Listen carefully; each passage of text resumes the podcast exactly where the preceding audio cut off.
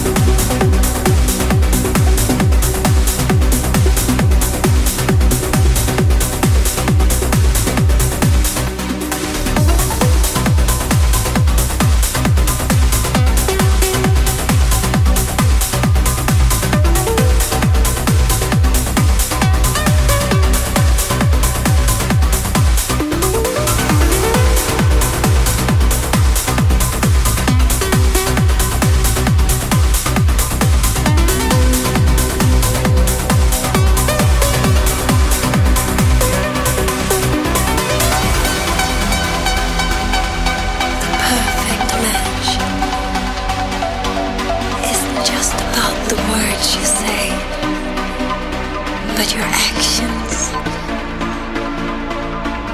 Interest can arise from words, but the first glance can determine how the rest of the story ends.